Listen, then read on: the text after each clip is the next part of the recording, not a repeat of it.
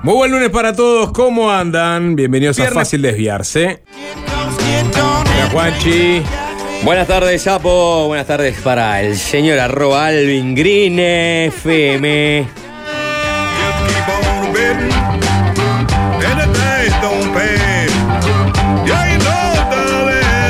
El desafuero, el desafuero, el desafuero. ¿Qué tal Nico? ¿Cómo andamos? Hola, Sapo.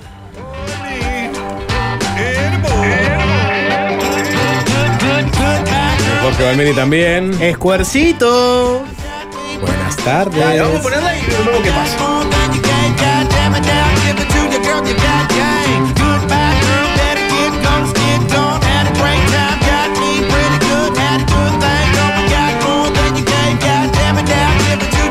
Bueno, último tirón del año. Se los quiero avisar. Les comento que estamos entrando en los estertores del 2023. Todo lo que tenían planificado hasta hoy.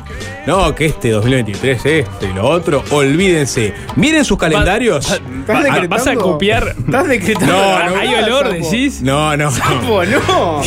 No, no. Sapo, además, de Kibón. 16 de octubre, además. 16 de No lo octubre. hace, no lo hace quien puede, sino quien quiere, sino quien puede, Sapo eso. Claro. Yo le- solamente le decía una cosa. No podés decretar la bajada. No, 16 de no, no, no, no estoy hablando de la bajada. ¿no? Es- es- este es otro concepto. El concepto de. Ustedes miren en sus almanaques, observen la El grilla. concepto de recta final. Claro, y em- em- empezar a correr todo para marzo. ¿No es la Eso- bajada, es la recta? Eso No, no es correr, es- recta final. Es, La, la inclinación descendente le vas a poner. es, es simplemente darse cuenta de que no puedes agregarle más cosas al calendario. O sea, si tenías pensado irte un fin de semana con tus amigos, ahí, buscarle un hueco, olvídate. Miralo, mirá, mirá, agarrá el almanaque, mirá los fines de semana que tenés por delante y mirá cuánto te queda realmente.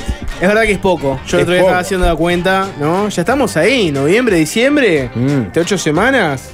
Ocho semanas y media y para afuera, ¿no? No Es el mucho. espíritu de uno también, ¿no? De ya querer ponerle un moño. Y lo que pasa es que es el, ca- el- el calor, ¿no? También. Es el calor, sí, ese calor, ni que hablar. Me siento más alegre. No sé si 097-441-443.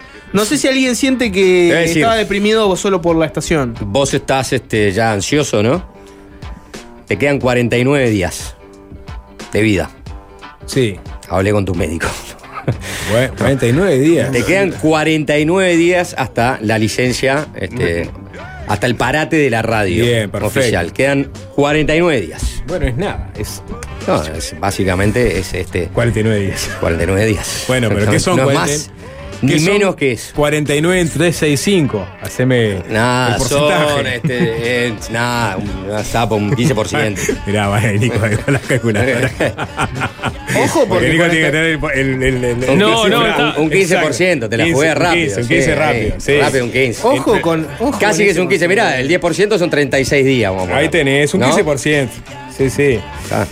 Eh, yo que creo que ya está, ¿no? Sí, Digo, 13, 13 con 4. 13 con 4. 13 con 4. Menos, menos. Puede pasar tanto O sea, en ese lapso. No, No, quiero igual la cuenta, la cuenta que de me la interesaba era, eran cuántos programas quedaban. Mm, Bueno, pero este. 49 días, tenés que sacar los fines de semana. No, ya lo saqué. Ah, Estoy hablando de programa. ah, 49 programas. Sí, ah, sí. son un montón. Tengo 49 cua- programas son un montón. 49 programas lo que quedaba. Saqué los fines de semana. Y algún, algún este. El fútbol. Ojo con fútbol. Sí. Ojo, con fútbol, vamos a ligar. Eh, hay finales. que hay Tirate, finales, que tirate a un 46 programas. Decir que el sapo ya creo que el jueves no viene, ya es uno no. 45. 45. Ah, sí, nos Sí. quedan todos distintos. Jorge Sí. se va a Brasil, o sea que ya le quedan bastante menos. Sí. Juanchi, si prorrateamos le van a quedar 16. Bueno. Tengo, tengo algunas bajo la manga. Nicolás Batalla, Y me deben quedar 48 programas. 48 programas. ¿No tenés nada por delante? Si hay 49, hay No. uno, uno que me voy a tomar. Bueno, uno. Digo algo más. Están Hay- tentando la suerte porque en esos 49 programas va a pasar todo. Va a haber una guerra, va Ya a renunciar ministros. Hay dos guerras. Ya hay, ya hay un. Se va a aplicar un- todo. Ya hay Dos un guerras senador menos, con previsión preven- preventiva, ya este. Digo, creo Puede que pasar no, tanto. Creo que no nos puede parar mucho más. Este, eso es lo otro que quiero decir. no, no, no esperen mucho Tan, más tan, de este ta, 2020. tan, Lo que hiciste. Pero es obvio que va a pasar más. ¿Qué? A nivel política nacional. Para empezar se vienen eh, renuncias, ¿no? Tragedia. Histórico. Por primera vez un tsunami arrasa Parlamentos. la costa de Tsunami, Montevideo. tsunami en Durazno. ¿viste? Tsunami en Durazno. Tsunami del río G. Durazno quedó absolutamente arrasada. A ver, pero especulemos políticamente. O sea, van a, van a perfilarse candidaturas, nada nuevo. Puede haber alguna renuncia vinculadas a las candidaturas, la, la sabrá, ¿no? Las habrá. Robert Silva. Sí, Bueno, nada nuevo, Méndez. ¿Qué, qué, cuál- qué- qué novedad política podrías tener este, en cierre? Bueno, hay, una agenda ahí parlamentaria que habrá que ver si de alguna de las cosas relevantes creo que están en esa agenda eh, se termina votando. Por ejemplo, la, la ley de eutanasia, que ya tiene media sanción en diputados. La de financiamiento de los partidos políticos se está intentando. Sí, la de sacar. eutanasia, tengo entendido, hubo, hubo un conversatorio el otro día que se patea para el año que viene. Estaba, estaba digamos, fue, fue desescalando en prioridades en la comisión. Sí. Y estaba la de pirotecnia, por ejemplo, adelante, la que entró posteriormente. Para que tengan una idea de él. digamos. La eutanasia es, lo de la eutanasia son fuegos artificiales, eso es lo que bueno, ibas a decir. y bueno, yo creo que es- eso te habla a las claras de el interés real que hay en la comisión de, de- de- de- de votarla, ¿no? Yo no Más a esperaba- medida que avanza, eh, digamos, el, el tiempo y entramos en, en terreno de campaña electoral. Yo no aventuraba nada de lo que estuvo pasando en el último tiempo. No voy a abrir el, el- el paraguas, o mejor dicho, voy a abrir el paraguas respecto a lo que puede pasar en lo que queda del año. De cualquier cosa. Claro, vos esperabas un senador o ahora ex senador con prisión preventiva por delitos sexuales, esperabas una pandemia, No, esperabas bueno, una guerra en Pero Europa. esto se fue cocinando lentamente. Hay que recordar que lo de Romina Celeste arranca en enero de este año, fue como febrero. Arranca. Sí, en fe- arranca ¿Qué? ¿Qué cosa? Digamos, el, El- el- el- el- el episodio el- Lula. El episodio Lula. Ah, 25 de enero fue. 25 de enero, bueno, eso fue uh, de cocinada lenta, ¿no? Capaz que ahora tenés el, el, digamos, el inicio de un, de un asunto que decanta fuertemente en- dentro de cuatro Ah, ya lo dijiste, tranquilo. Vos decís que acá a fin de año no va a pasar nada relevante. Pa- Sí, O sea, se ve que no te importa un posible Peñarol campeón de, ¿eh? del uruguayo. Es lo mismo de siempre, ¿eh? ¿no? Una Eh. más, las vitrinas. Claro, sí, no, yo lo quise poner como algo, ¿no? Pero está, Sí, sí, la verdad está, que sí. sigue y suma, ¿no? sí, suma. Eh. No, la luz. Sí. Sí, puede, ca- puede cambiar la Puede cosa. cambiar puede, ganar Novik la presidencia de Peñarol y Novik gana una elección. Está, ponele. Sí. ¿Eh? Ponele. eh, está. de- Es dentro de los, de los posibles, ¿no? Dentro de los posibles, capaz que tenés un nuevo presidente Peñarol. Está, no, no, me parece algo No, no es algo relevante. rimbombante, no, no así es algo- como- Ah, no, para Novik no. No, para Novik debe ser Para muy Novik, importante. sí, Ah, no, para, para, para el Rival me imagino que también. También porque la- es la fórmula. No, Rival ya es el presidente de, de la Cámara de la Construcción, tiene como va- varias presidencias a cuestas. Rubio siendo algo, digamos, desmedido para mantenerse como presidente, puede ser una novedad. Mm, Bueno, No, bueno, sí, acaba de sacar un informe económico. ¿Estás Rubio. tratando de poco demócrata Un a, a- a Rubio? No, estoy siendo un golpista. Eh, eh, Estoy hablando de, de una, de acción Bra- rimbombante en el, en el capén del cielo, ¿entendés? Una proyección de su figura en el cielo. Los Rolling Stones y él cantando en lugar de Mick Jagger. ¿Te gusta? Algo de eso. Yo no descartaría algo de eso viniendo de Rubio. O sea, persona eh, que le capaz que no todo el show, pero arranca él cantando Starny Up.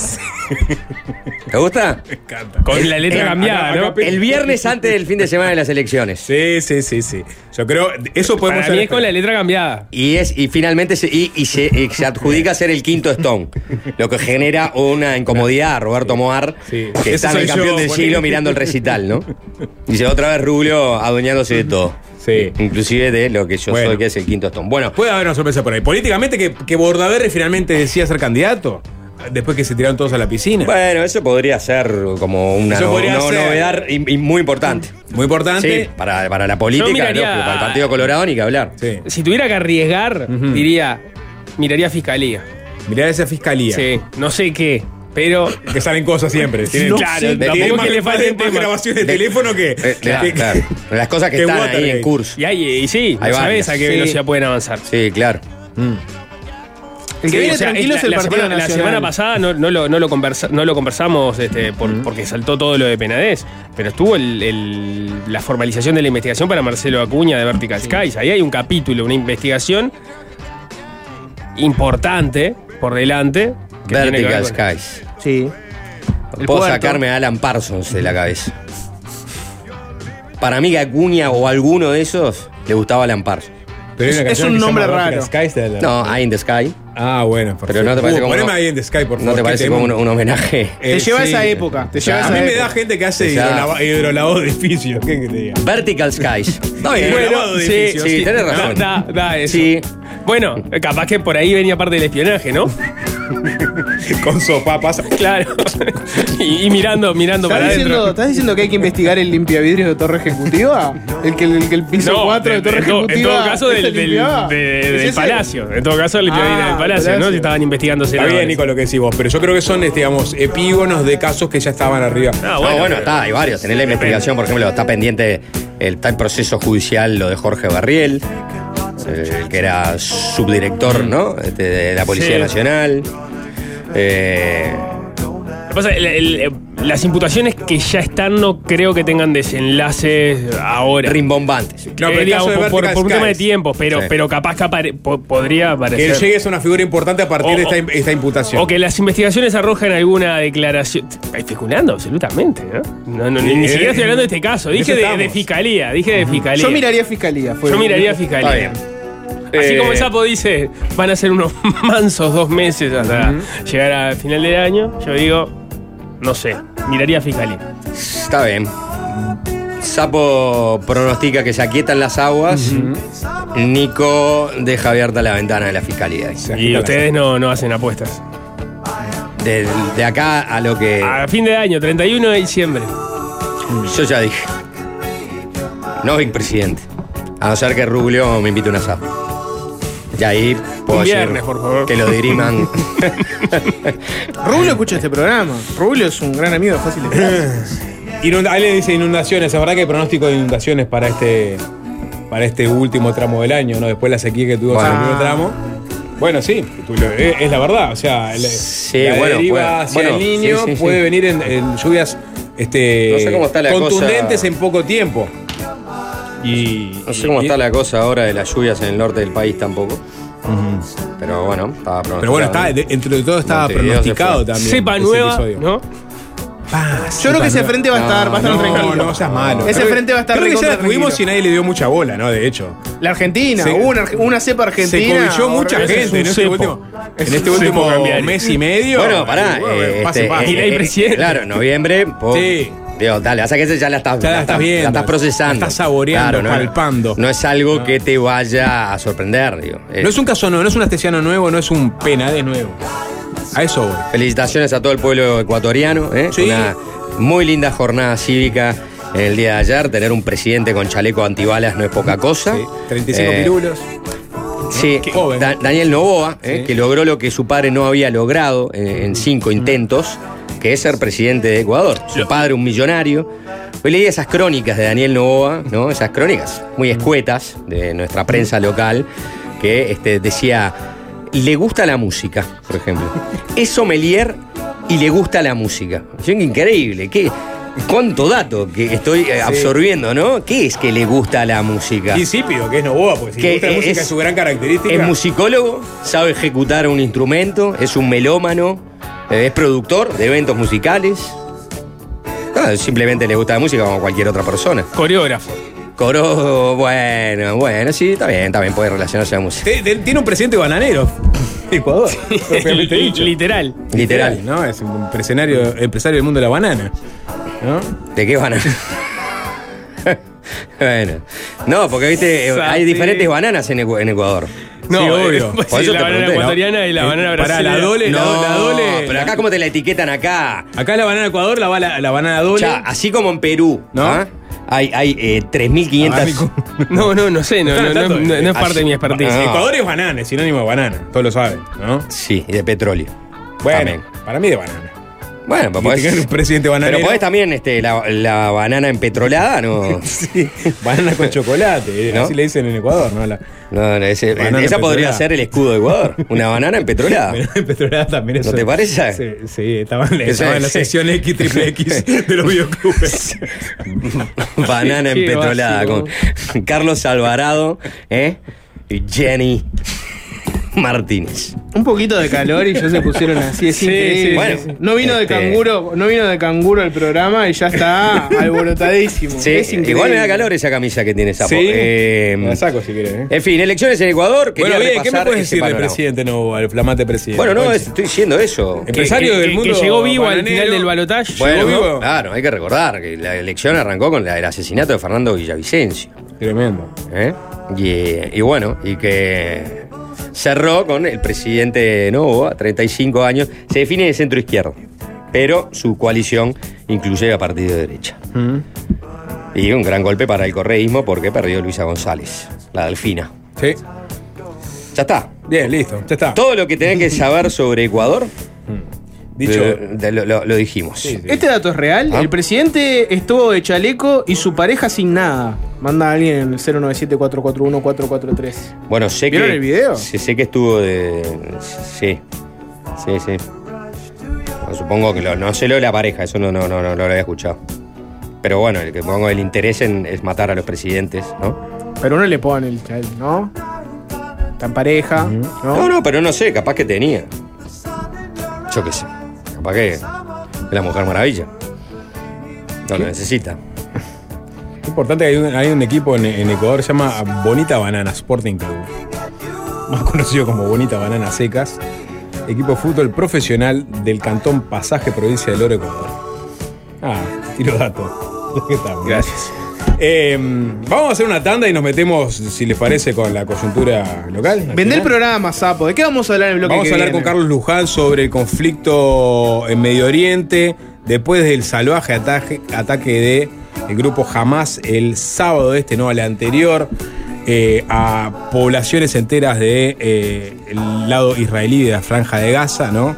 Kibbutz, fiesta electrónica, bueno, todos pasaron por el tamiz de la barbarie Hamas. Bueno, vino una retaliación brutal del ejército de Israel sobre eh, Gaza, atacando y tratando de eliminar de cuajo al grupo Hamas, bueno, pero en el camino generando destrucción a lo largo y ancho de ese pequeño territorio que tiene una salida por el momento a- por el sur, por Egipto, bueno, y el propio Israel le ha dicho a sus habitantes Una salida que está bloqueada, ¿no? Está bloqueada. Hoy no hay un corredor de ayuda humanitaria para llegar Está ahí. bloqueada justamente las negociaciones con Egipto para que le permitan a La puerta de Rafa. Sí, a, a las personas que están siendo eh, evacuadas de Gaza que les permitan en- instalarse ahí en esa en la península de Sinaí y, y eventualmente Egipto diciendo, pero se van a quedar perpetuamente porque Israel, todos entienden que con esta incursión terrestre va a tratar de tomar control de Gaza como sucedió antes y esta gente se va a quedar este, perpetuamente acá. Es un bueno, escenario muy complejo en este Son momento. de las cosas que todavía este, hay muchas conjeturas, pero que no se sabe Mm. cómo, cómo va a terminar, ¿no? Ya miles de muertos, ¿no? A una semana y poco de, de- de- de iniciar el conflicto, este, tenés unas cifras Hubo un escalofriantes. llamado de Biden, ¿no? A que precisamente Israel este, intente no llegar al punto, ¿no? De tener que invadir Gaza y permanecer con el control de, de Gaza. Tibio llamado de Biden. Bueno, tibio llamado de Anthony Blinken también. Está, está, este, por lo menos dijo algo, ¿no? Sí. O sea, Pero poniendo por adelante que Israel está en todo su derecho de defenderse. y lo que de pasa una que a su lo que pasa que a Estados Unidos, digo, lo vamos a hablar más tarde. Reino entonces, Unido lo mismo. O sea, ahí, ahí, le, juega, digamos, le juega eso que ese, si es el 9-11 israelí, no ¿qué, puede ser puede decir- ¿qué puede decir vos como presidente cuando tus respuestas al ataque de, de- de Al Qaeda fueron este, invadir no uno, sino dos países, ¿no? Mm. A miles y miles de kilómetros de distancia, o sea. Sí. Lo mismo con sus, sus, este, sus socios en aquellas incursiones, como Reino Unido, como España, eh, la propia Alemania, o sea, todos países que hoy tienen que darle también el, el de la derecha a Israel. Sí, aunque, la- aunque la Unión Europea fue bastante más exigente con el tema del corredor humanitario, respetar la ley este, eh, de derecho internacional humanitario. Ah, un comunicado ahí que marca ¿no? los puntos de que este, Israel tiene que dar posibilidades certeras a los civiles de ayuda y de salida y que las acciones militares tienen que ser concretas en función de eh, repeler a Hamas y no castigar más a la población civil en Palestina. Bueno, se viene, o sea, todavía no, arrancó la incursión terrestre que se va a dar. Es un hecho y ahí es que se- seguramente se, se agita aún más. Sí. Y ahí te morde el aumento del terrorismo global, ¿no? No sé Bueno, si vieron sí. las imágenes del Louvre, por ejemplo, evacuándose. Es que hubo un, un- una- el asesinato de un profesor. En, Lo que pasa es que si entra en Gaza todo se va a picar mucho más. Ya hubo una reunión del líder de Hamas con este Con el canciller y con el canciller iraní que fue en Qatar este, este fin de semana, ¿no? En fin, bueno, eh, tengo música Dale, para, dale, para cerrar este primer bloque. Se llama Rose City Band. Eh, la canción es Wildflowers.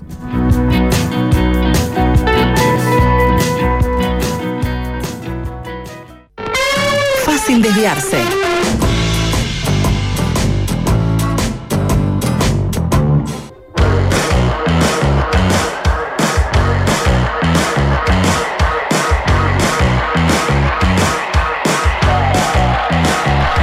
Plenario del Frente Amplio el fin de semana, plenario nacional, el sábado, donde se aprobó, entre otras cosas, un, documento que define los límites de la libertad de acción con respecto al plebiscito que impulsa el PIT-CNT.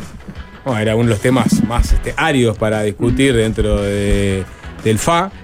Y, también hubo una declaración en la que eh, el Frente manifestó su solidar- solidaridad con las víctimas del ex senador Gustavo Penades.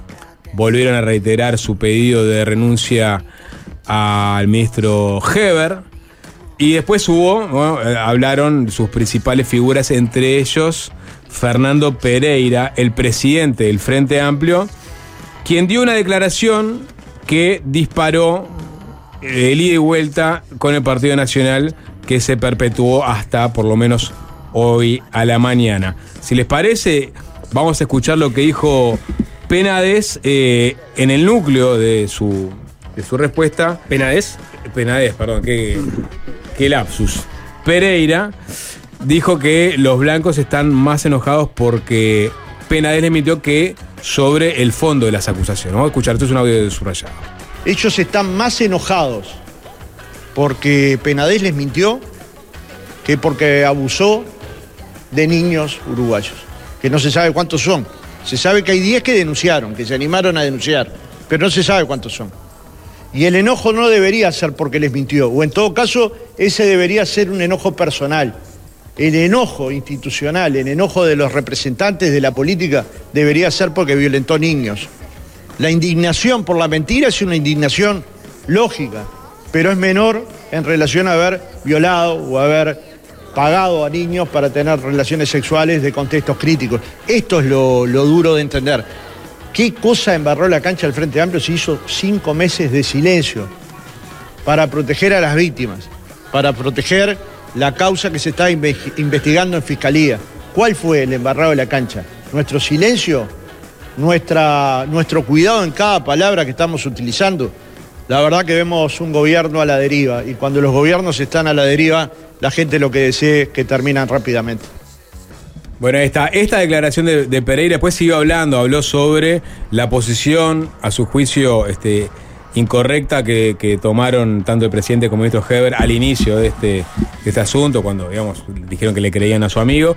Pero bueno, concretamente, eh, eso de decir que el Partido Nacional o en el gobierno están más enojados porque Penaes... En el Partido Nacional fue. Sí, en el, sí, en el Partido Nacional están más enojados porque Penal le mintió que por las acusaciones que Sí, por el abuso de menores. recayeron sobre él. Bueno, eso es lo que generó la eh, indignación de varios dirigentes del Partido Nacional, del propio presidente del Partido Nacional, eh, entendiendo y, pidiéndole incluso un- una, un- una retractación. Sí, a- ah, hubo, dos, Pereira, dos ¿no? derivaciones. Una es, este, por ejemplo, el senador Da Silva pidiendo este, que se declarase persona no grata a, a- a Pereira en, en el Partido Nacional por parte del directorio del Partido Nacional y eh, Pablo Iturralde, que en realidad lo que pidió fue una retractación, una rectificación de, es- de esos dichos. También el ministro de Defensa, Javier García, eh, dijo que eran declaraciones que incitaban a, la violencia, las de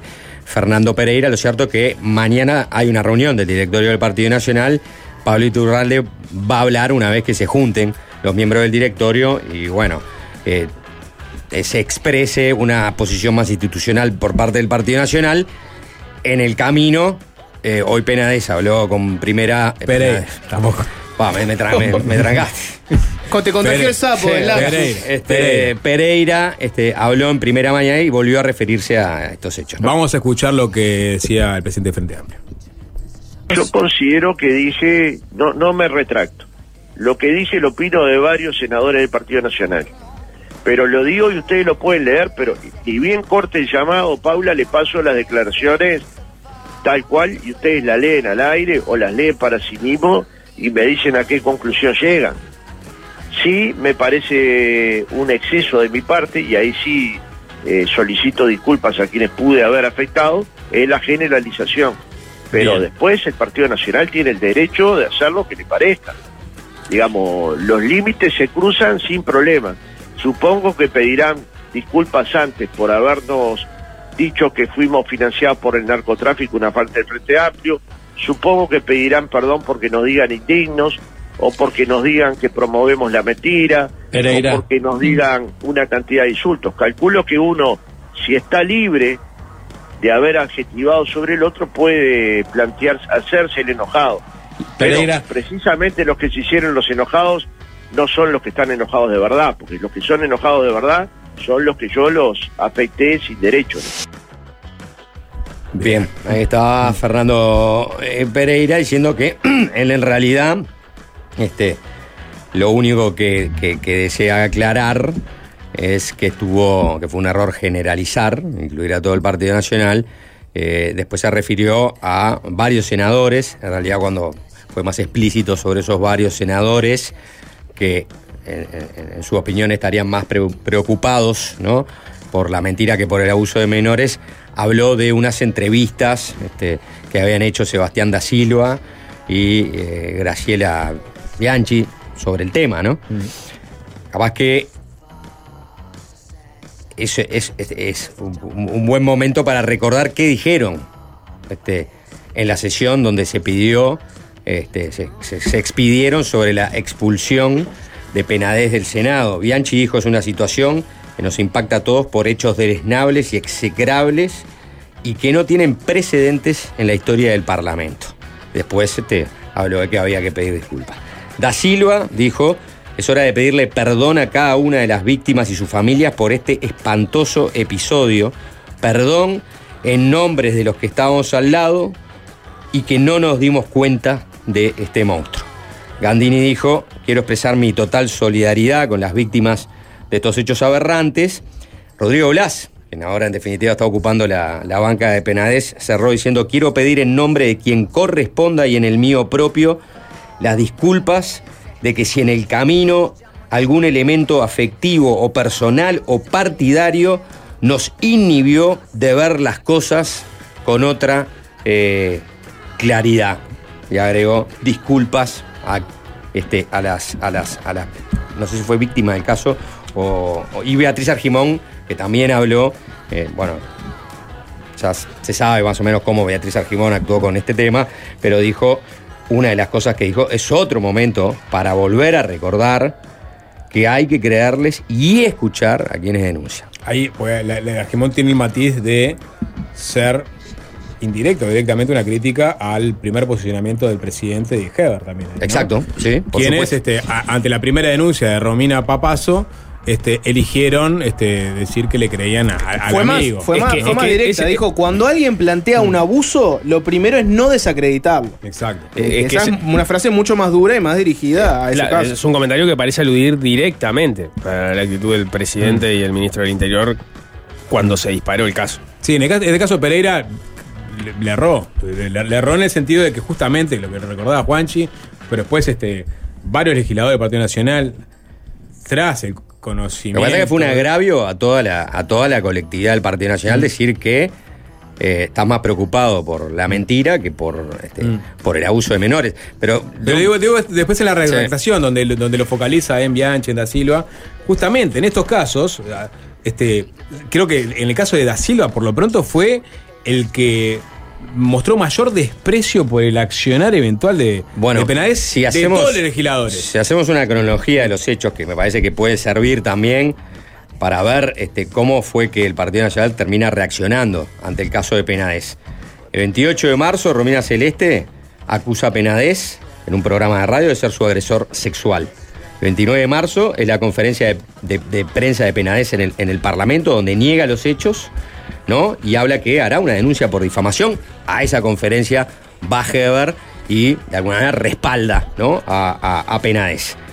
Ese- No, no, no, respalda dice que eh, Penades eh, iba a hacer una denuncia. Y, y- Sí, sí, por eso. Respalda a Penades. Dijo que Sí, estaba no. siendo víctima de una difamación y que el que iba a la justicia era Penadez, no Romina Celeste, que iba a las redes a destruirlo. Se Exacto. jugó entero ahí. Hasta- ¿no? No, hasta- no hay, no, hay, no, hay, no hay dudas. Hasta, hasta ahí no había una denuncia, ¿no? O sea, o Una denuncia penal. Penal, penal, ante la justicia. De hecho, ese 29 mismo, en la fiscalía decide que va a abrir una inve- investigación de oficio. El 30 es cuando consultan a la, a- a la calle y dice ahí en esa como rueda de prensa improvisada que le había hablado con Penades, que tenía que creer- creerle, este, porque lo conocía hace 30 años, pero que bueno, que tal, el tema lo iba a dirimir la justicia. Si, si no me equivoco, antes había habido una declaración en off, pero que fue citada por Esa- un medio e- diciendo ese- que le creía. Ese día no es el día donde él dice le creo a mi amigo, etcétera. Ese día solamente tiene una charla en off con periodistas donde dice le creo a él. El 30. El 30. Exacto. El 30. Pero está bien, tengo entendido que, que también ese día era que, que- que hab- que había hablado del tema. Bueno, el 31 se le adjudica el caso de Alicia Guione. El 4 de abril, este, Penades le envía una carta a Argimón para comentarle que cuando la justicia lo requiera se le dé trámite a su desafuero rápidamente. Y el 18 de abril se suman dos denuncias más, ¿no? Ahora sí de menores, es lo que se señala en ese momento en la prensa. El 21 de abril, Heber, Heber vuelve a decir que le cree a su amigo. Digo, creo en la versión que da mi amigo. O sea, reitera el convencimiento Heber de que, este, de que le creía a Penades. Es importante eso que decís, porque, porque los puntos que ha señalado la- o, o la argumentación que ha dado Heber a propósito de por qué defendió en su momento a, a Penades era que los casos no estaban en la justicia. Vos ahí, haciendo ese repaso, Estaba, que, que en- Sí. una de las veces que habló y que respaldó a Penades ya había casos en la O sea, justicia. la, la actuación de Ah, oficio y dos denuncias más ante la justicia. Ahí va, que no era, ahí va, no era solo lo de Eh, Romina no, Celeste. habían tres ahí, este, denuncias. Y para, eh, para los primeros días de mayo, ya las denuncias que se habían acumulado eran seis. Eran seis las denuncias. Penades había aclarado en, el, en este interín, aparte de que iba a como este, este, una denuncia por difamación, que se, había, que se estaba afectando su honor, que era todo mentira, eh, y darle la palabra a, a sus concurrentes y correligionarios de que esto era una mentira que se iba a encargar de desbaratar, dice que va a pedir licencia cuando lo llame la fiscalía a declarar.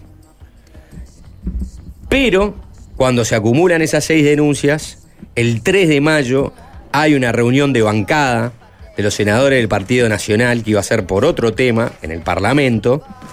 Y en esa reunión hay un enfrentamiento entre Bianchi y Penades y entre Da Silva y Penades.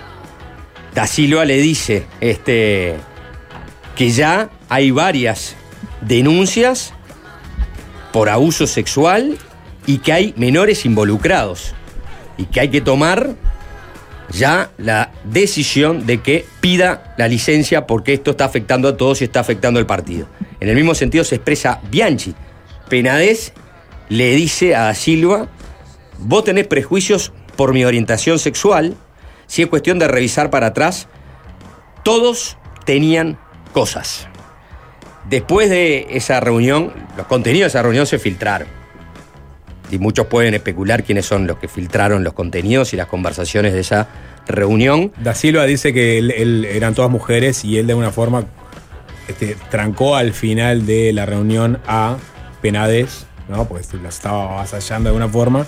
Y ahí le dijo, no conozco a nadie que tenga la vocación de ir con un juez eh, a un juez con un su hijo eh, por un delito de ese tipo, ¿no? Como diciendo, "Pará, o sea, ya, Hay te- una- ya- hay una ya crónica, tenemos este, digamos, un acumulado. Y, perdón, para cerrar, para cerrar, al día siguiente, eso fue la noche del 3 de mayo, al día siguiente, 4 de mayo, Penades anuncia que se va a pedir la licencia Mm. y que es- la licencia empieza a ser efectiva al siguiente lunes 8 de mayo. O sea, el- del relato que vos decís es el Partido Nacional es el que fuerza en definitiva el pedido de licencia de Penades y en particular da Silva que fue uno de los señalados hoy por Pereira. sí. Ese, ese día me olvidé de contar una cosa, que mm, dos, hay una crónica del semanario Búsqueda de esa reunión, este es un poco de ahí salen todas las, las expresiones que conocemos.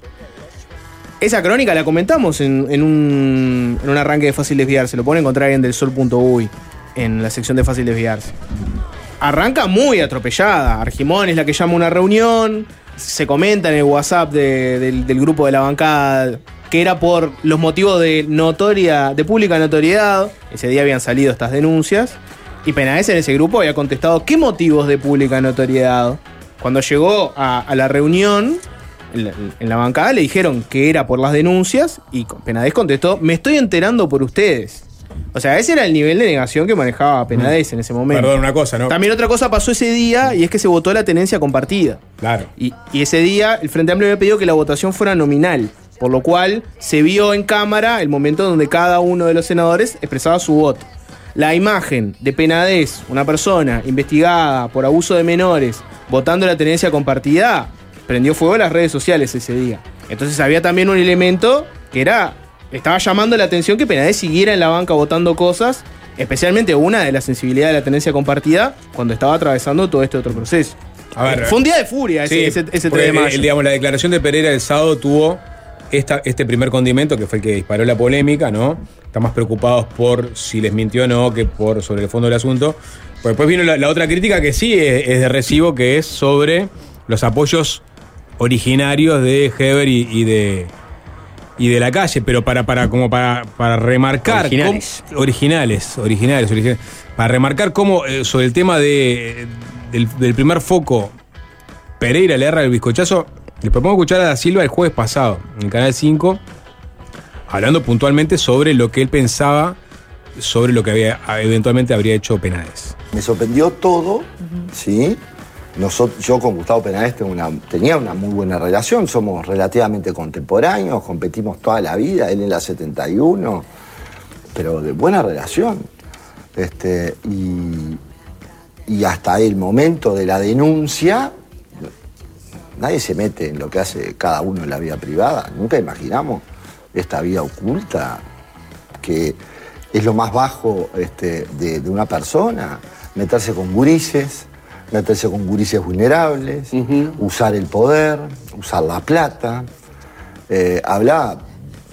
Bueno, es todo lo que está mal, fue lo que nosotros vivimos, ¿sí? Y, y no habernos dado cuenta antes, este, a, a mí, este, a mí me da mucha vergüenza propia, ¿sí? Porque, sacudió. Este, uno que se cree que tiene mucha cancha, mucho boliche, me pasó el elefante por el costado, yo nunca lo vi en 30 años. Ahí está. A lo que voy es, bueno, Pereira le erra el bizcochazo en esta crítica, me parece, ¿no?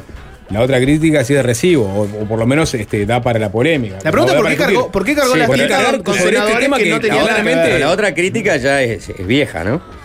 O sea, este. Sí, es vieja, pero es el motivo porque por el trabajo le piden pero- a, a la renuncia a Heber también, ¿no? Más bueno, allá son, de. son muchos los motivos por los que Mm. le piden la Bueno, renuncia pero a por eso o sea, digo, no uno de los motivos por los que piden la renuncia a Heber Está bien, pero esa actuación de original. Heber ya tiene varios meses. Mm. Fue criticada por, por fue criticada por algunos este, nacionalistas también, fue criticada por el Frente Amplio, fue criticada por los fiscales, ¿no? Yo me acuerdo a William de Rosa decir que era muy inconveniente. William de Rosa criticó a Heber y al presidente, a los La, dos. la fiscal, en el, el- el- Ah, el- el- el documento que manda. O sea, desafuero. En, en definitiva, eh, es- Pero lo puedes ir criticando hasta el, hasta el fin de los tiempos. Y todo bien. Esto Sí, y otro. bueno, después es- cambiaron, es ¿no? al lugar. Eh, Después, este, cada- este, a, a me- a medida que este, el caso siguió avanzando, bueno, el propio Heber, su tercera respuesta sobre el asunto fue, bueno, el tema está en fiscalía Mm. y será este, la justicia que lo resuelva. Ya una, no volvió a querer más Sí, pero, pero en, la, en la- en la- la- la- en la- palabra de su amigo cuando ya las denuncias eran más de seis. de todas formas, eh, las circunstancias que se conocieron después de la investigación paralela o la investigación que, hizo Taroco con algunos policías más, eh, redoblan la crítica hacia Heber en ese sentido. Porque ¿cuál es el problema de que Heber haya hablado en un primer momento que podía simbólicamente influir sobre víctimas que no se acercaran a denunciar o que podía influir en policías que eventualmente pudieran terminar eh, no acompañando la investigación como era debido? Y bueno, Sí, eso- y ahí ese es eso otro- pasó, vos no te, ese es otro por frente supuesto que nadie está diciendo que Heber. Heber tenga que ver con eso, pero es un frente que se le que se le abre a Heber y que vuelve a remarcar el error inicial que tuvo Sí. o los dos errores las dos veces que declaró sobre el tema al principio. Pero ahí ya no fuimos de la declaración de Pereira, estamos yendo a, a- a- a evaluar la, la actuación de, de Heber. No, porque reactualiza, eh, es lo que decía el sapo. Pereira habló de, de- de- hizo dos críticas. Una sobre lo que él entiende es se fija más en si mintió o no que sobre el fondo del asunto. Bueno, Son no. tres críticas. Bueno, pero la- esa primera Pereira no lugar. O sea, porque lo O sea, acabamos la, de la mostrar primera, que- la primera crítica fue una generalización, que ya reconoció que fue un error generalizar, este, de que en el, en el Partido Nacional estaba más preocupado por la mentira que por el abuso de menores. Yo creo que la generalización este, es muy jodida. Ahora, desgeneralizarlo no quita que siga siendo una acusación muy agravante. Y después, como decís vos, dijo, no, en realidad no era para todos, era para algunos.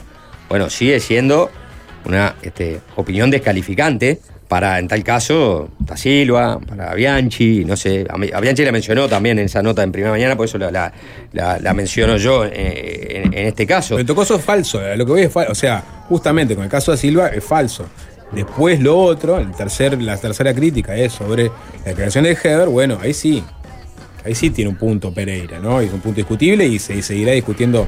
Y eh, en todo caso seguirán acumulando este, motivos por los cuales criticar a Heber en este caso, ¿no? Si, si avanza la investigación. Bueno, de- de- sí, sí, después habrá que ver este, mañana si el Partido Nacional qué, es lo qué es lo que señala y dice este, sobre lo que, lo que dijo Pereira, pero aparte es, es bastante paradójico que Pereira esté como contestando de que el Frente Amplio no embarró la cancha y en la misma frase acusa a toda la colectividad del Partido Nacional de que no les preocupa el abuso de menores.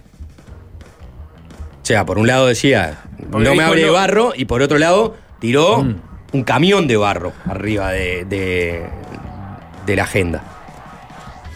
Dijo, no habíamos embarrado la cancha hasta ahora. Hasta ahora, hasta ahora que me toca aprovechar el momento para embarrar la cancha.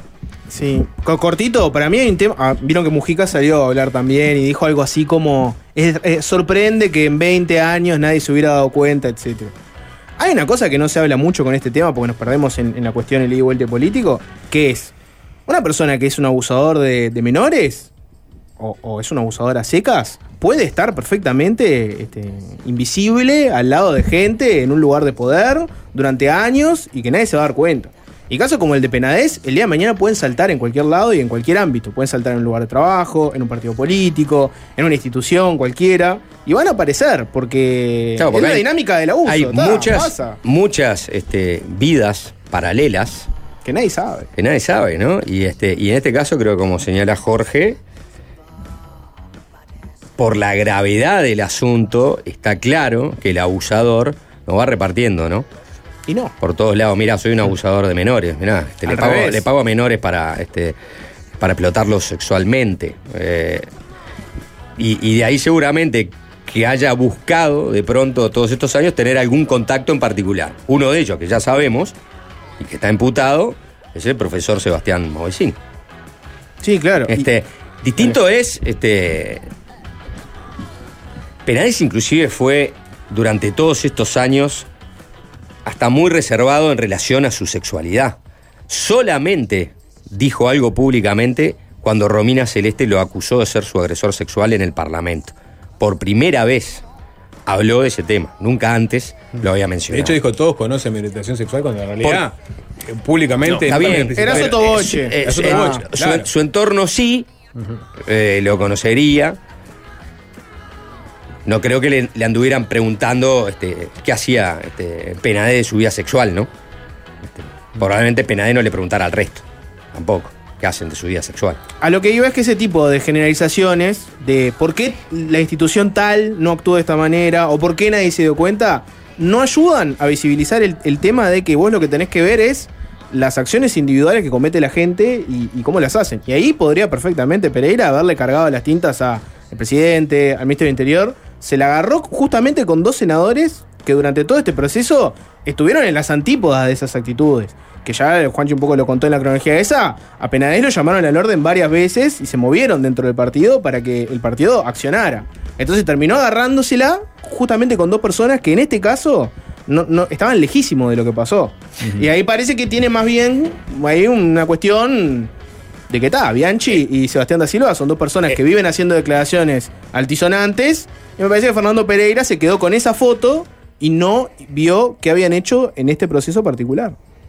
Sí, No sé, me vamos hace- a ver- me hace sensación vamos a ver a cómo termina de, de resolverse este asunto. Yo creo que, eh, a ver, el Partido Nacional, eh, Sebastián da Silva, que, que habló, por lo menos en primera instancia, de declarar persona no grata, eh, es- eso es algo que no va a prosperar, nadie, nadie va a llevar esa posibilidad.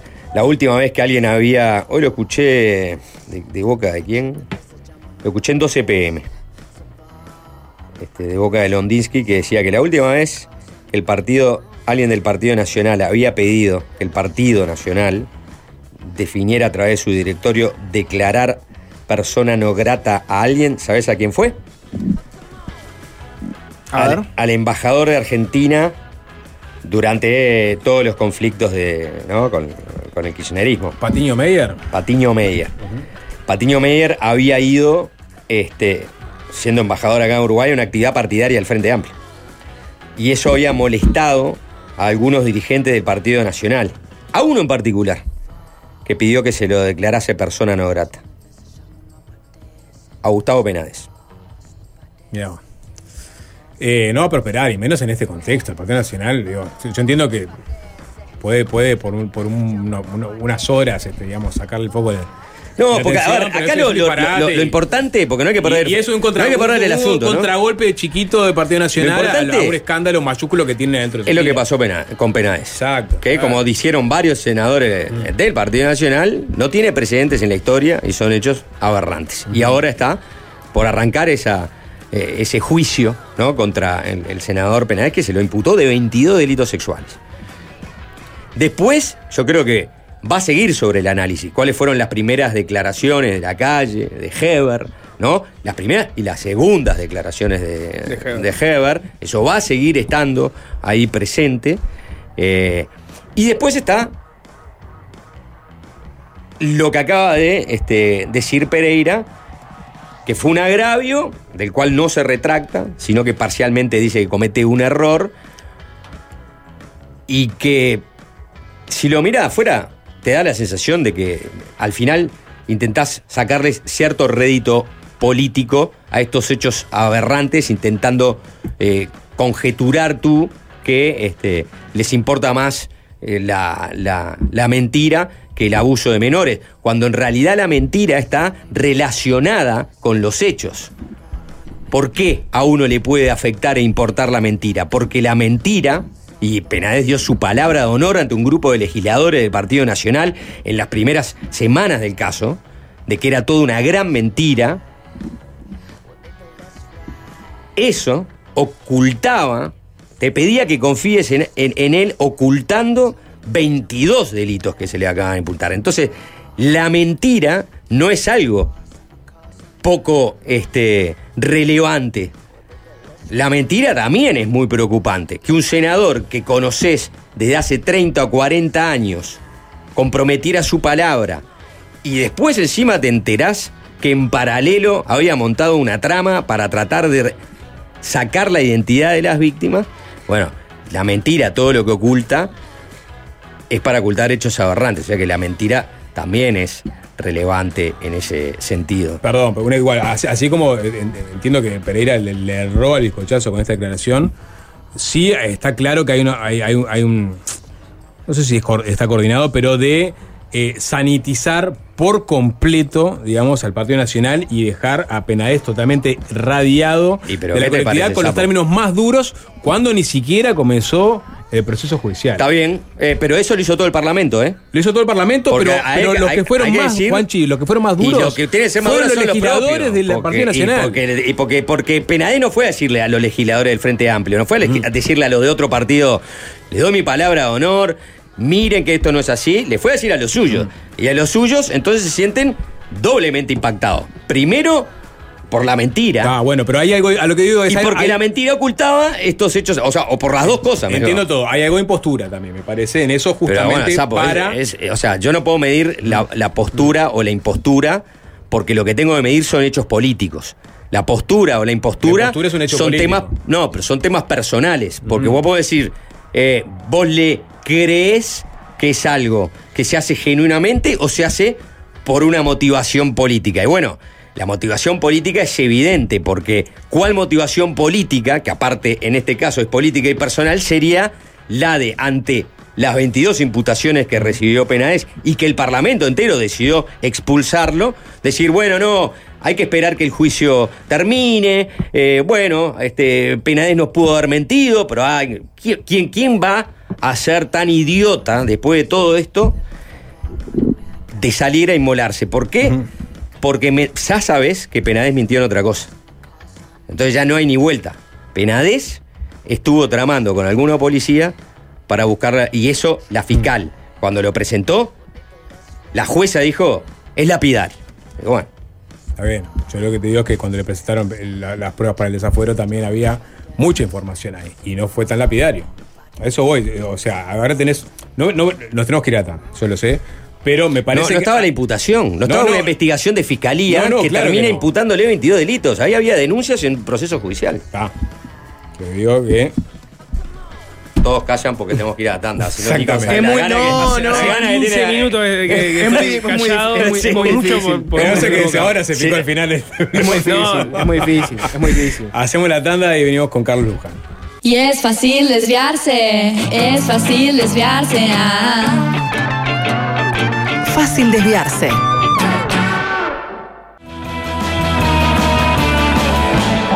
Ya van nueve días de guerra en Medio Oriente desde que Hamas sorprendió a la inteligencia israelí y perpetró un ataque terrorista en su territorio. Por estas horas Israel ha intensificado los ataques aéreos sobre la franja de Gaza mientras anuncia la posibilidad de una incursión militar terrestre. Las negociaciones apuntan a conseguir la apertura del paso de Rafah en la frontera con Egipto para que puedan salir palestinos que quieren escapar de Gaza y para que ingrese la ayuda humanitaria. De momento eso no se ha logrado. Quedan 24 horas de agua, electricidad y carburante y si no entra ayuda humanitaria los médicos solo podrán preparar los certificados de función, advirtió en el día de hoy el jefe regional de la OMS, de la Organización Mundial de Salud. De momento Israel lleva contabilizados en 1.400 los muertos en la incursión terrorista de Hamas que desencadenó el conflicto. A su vez señala que hay 199 personas secuestradas. En la franja de Gaza, en tanto, se contabilizan unos 2.600 muertos por los bombardeos y en un millón los desplazados. Vamos a mirar a esa parte del mundo y es por eso que recibimos en estudios al doctor Carlos Luján, profesor de Teoría de las Relaciones- Relaciones Internacionales, Negociación y Metodología de la Investigación de la Facultad de Ciencias Sociales y la Facultad de Derecho de la UDELAR, investigador del área política internacional del Instituto Ciencia Política de la UDELAR. Carlos, ¿qué tal? Bienvenido. Muchas gracias por recibirme y buenas tardes para todas. Cada tanto te convocamos para este, echar un poco de luz sobre eh, conflictos de magnitud que suceden este, en otras partes de- del, del planeta. Bueno, esa fue un poco la, la actualización de novedades desde lo que sucedió el otro sábado, que la gente creo que en su momento no dimensionó lo que había sucedido realmente, ¿no? Llegaban informaciones fragmentadas de incursiones de Hamas eh, en territorios cercanos a, a- la línea divisoria de la Franja de Gaza. Pero bueno, decía otro ataque terrorista de Hamas. Y no, no fue otro ataque más, ¿no? Eso es como, como punto de partida. Yo creo que eh, a veces es bueno resaltarlo, ¿no? Para entender también el escalamiento del conflicto. Eh, totalmente. Eh, tú marcabas eh, la situación. yo creo que es importante los 199 rehenes en poder de Hamas y creo que hoy está en el centro de la discusión. Dos posibilidades veo yo que tienen que ver con esto. Por un lado, se anuncia eh, el pedido de Hamas del intercambio de estos 199 rehenes por 6.000 eh, prisioneros eh, palestinos en las cárceles israelí. Eh, situación que muy, muy compleja de, dársela. El antecedente eh, que tenemos es de un soldado por mil palestinos prisioneros, pero después de cinco años de cautiverio. Y por otro lado, yo te diría que eh, uno se pregunta, bueno, ¿qué, qué es lo que ha pasado con esta incursión eh, por tierra, mar y aire que eh, Israel ha estado preparando en los territorios de Gaza y que no ha terminado de concretarse. El New York Times plantea que esto puede tener que ver con condiciones climatológicas, visibilidad de los pilotos, uso de drones, es seguramente una posibilidad cierta, y la otra tiene que ver justamente con eh, los rehenes, este, eh, casi 200 rehenes y, y sus vidas. Entonces, yo te diría que probablemente para Israel uno de los objetivos es lograr recuperar, si no todos, a una parte relevante de los rehenes. Y allí seguramente habrá este, en este momento eh, las- eh, los batallones de élite israelí estarán viendo si esto es posible de, de lograr, en lo que seguramente hay un- una fuerte dispersión eh, de, de estos prisioneros, o si el camino de la negociación eh, difícil, escabroso, eh, en un momento de, de mucha tensión, eh, es posible. Ahí, ahí es. Ahí ent- entran en juego otros países ¿no? de la región. Qatar, por ejemplo, era el interlocutor entre Israel y Hamas por justamente estos rehenes, ¿no? Ahí, ¿cómo, cómo es que talla Qatar este, en esta mediación? Exactamente. Y acá me parece interesante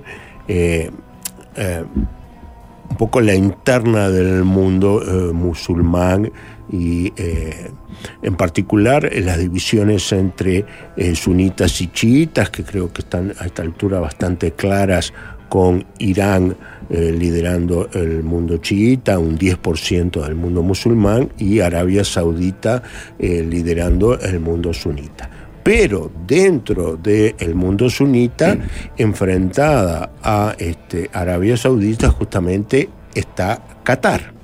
Qatar con vínculos con eh, los hermanos eh, musulmanes, ¿sí? Eh, con presencia en Turquía, eran el gobierno en Egipto, electo democráticamente, siendo un grupo islamista radical, que el gol- golpe militar este, terminó y eh, llevó al actual gobierno en Egipto que vos hacías referencia.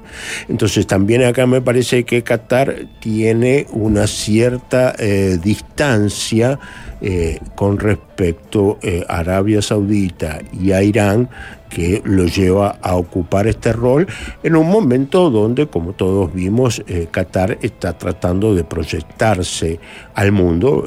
El, Mundial de Qatar fue una de las grandes inversiones económicas que hizo, pero también en su momento eh, Cristiano Ronaldo como embajador de Qatar, digo, ante el mundo. O sea, ahí hay un, juego eh, de Qatar y lo vinculaba con lo de los hermanos musulmanes eh, porque tú hacías referencia justamente al paso que hay, el único, entre eh, Gaza y Egipto. Y ahí hay que diferenciar eh, la circulación, eh, no es de doble vía. Una cosa es la posibilidad de ingreso de suministro de ayuda humanitaria, que está hoy ya en, Egipto, ¿sí? en la península del Sinaí, donde Uruguay tiene eh, tropas según por los acuerdos de Camp Davis, y otra es la salida desde eh, Gaza hacia Egipto donde eh, los países están presionando para que sus connacionales, o sea, extranjeros en Gaza, salgan. Lo que sí hay acuerdo entre el gobierno Egipto y eh, es en que no se produzca una migración masiva, lo que podría ser el segundo éxodo desde el 48 eh, del eh, pueblo palestino de Gaza. ¿Sí? famosa Navak eh, en su momento. Claro, cuando, cuando este, este, se enfrentan en ese momento Israel con la Liga Árabe, eh, a partir del 48, este, Israel derrota ¿no? a los ejércitos regulares árabes y este, muchos palestinos huyen, ¿no? Este, y de ahí se arranca el problema, ¿no? Pero este, Bueno, Pero son- millones huyen y otros millones eh, quedan. Quedan, más, quedan, claro. más de los que se van que sí. los que Eh, quedan. capaz que en ese momento cientos de miles, ¿no? Este, hay, pero ahora sí hay por lo menos dos millones de, de palestinos en gas. Exactamente. Entonces, claro, es este, eh, la situación de eh, una zona absolutamente cercada, sin luz, agua, combustible, eh, ningún tipo de, de insumos, médicos tampoco, y lo otro es que la población eh, lo que está haciendo es una eh, migración desde el norte hacia el sur y no eh, una retirada masiva como quizás este, Israel podría tener dentro de sus objetivos. Israel pide, para que la gente entienda, ¿no? Israel en este momento está pidiendo a la población de Gaza, sobre, sobre todo la población más del norte la zona donde está concentrado Hamas, que se retiren de ahí, que se vayan hacia el sur. Y ahí, bueno, ahí entra a tallar Egipto, ¿no? Si Egipto permite que se establezcan cerca de su frontera, incluso deja que pasen al otro lado, porque el otro lado también, este, los propios egipcios reclaman, ¿no? Los egipcios que están ahí en esa frontera reclaman, no. Primero mejoren nuestras condiciones, entre otras cosas, ¿no? Un éxodo masivo de palestinos a ese lado le generaría problemas también a Egipto. O sea que pertenece a Israel intimando a esas personas a que abandonen ese territorio ante la eventualidad de un ataque terrestre y aéreo en esa zona. A que se trasladen al sur. El Gaza. sur, exactamente. No es que se vayan Exacto. de Gaza, sino que No, se vayan al sur. Porque se, Se se vayan tiene al- entendido que este, militarmente jamás está mucho más comprometido en el norte de Gaza que en el sur. En la ciudad de Gaza en concretamente. Claro. O sea, es muy probable que un operativo eh, militar eh, israelí corte el tercio superior de Gaza, donde está la ciudad, para evitar eh, que los este, militantes de Hamas eh, vayan hacia el sur y, hacer en combate allí con eh, Hamas. Es muy probable que eh, no solo esto sea una incursión terrestre, sino que también haya un desembarco anfibio en el Mediterráneo Oriental y, bueno, y por supuesto. Continua- continuación de los bombardeos y operaciones de fuerzas especiales, como decíamos, tratando de eh, rescatar a los rehenes. Ahora, de los 320, 330 kilómetros cuadrados que tiene Gaza, sí, A lo largo. 41 por 10 más o menos, más ancho, más, más angosto, Ah, kilómetros cuadrados. perdón. kilómetros cuadrados. Sí, este, estos 100 y pico de kilómetros cuadrados que podrían ser la ciudad, estamos hablando de 10.000 manzanas. O sea, eh, si se da un, un- un combate eh, casa por casa, estaríamos en algo eh, parecido a lo que fue eh, Stalingrado, ¿no? Y el sitio de Stalingrado. Este, estamos- Mosul, ¿no? Sin ir tan lejos. Sí. En Irak. eh, totalmente Con el ejército siendo- norteamericano y con la policía iraquí que fue entrenada por el ejército norteamericano. Y no, no es sencillo eso, va a generar eh, muchos costos. Es probable que jamás estima unos 20.000 eh, milicianos, el brazo político probablemente tenga tres veces ese tamaño, más las levas forzadas que seguramente deben estar haciendo. Podemos eh, hablar de, por un lado, decenas de miles de de milicianos de Hamas eh, luchando en su territorio con todo lo que se ha comentado sobre los túneles, las emboscadas. O sea, ya en el 2014 Israel intentó eh, ingresar y este tuvo un costo muy alto. Entonces la pregunta también es cuál es el, el umbral de dolor también, este, que yo calculo que luego de los 1.400 muertos en civiles y militares en Israel, hoy es muy alto, pero cuánto esto se mantiene en un conflicto que puede llevar meses o más. Pero parecería que, que- que- o por lo menos queda bastante claro, que Israel está dispuesto a pagar el costo de este, ingresar a, este, con esta intervención militar e intentar, de- digo, el costo militar humano, ¿no? Porque justamente este, el Estado de Israel siempre intenta preservar ante todo la vida de sus soldados. Las cuida y la cuida con tecnología, ¿no? Entonces, este, mediante intervenciones que no pongan en riesgo o traten de minimizar el riesgo de la vida humana de los soldados. Ahora, acá ya vamos a tener un combate muy distinto, como decías vos. Entonces puede parecer a Stalingrado. Entonces puede parecer una mezcla de Stalingrado con los túneles del Vietcong en medio de una ciudad. Exactamente. Sí, la lucha cu- cuerpo por cuerpo con ISIS últimamente. y cuanto eh, más uses la infantería para eh, evitar eh, masacrar a la población civil, más bajas tenés y más la tentación de hacer tierra arrasada con la artillería. Yo creo que, vamos a un conflicto que va a insumir meses.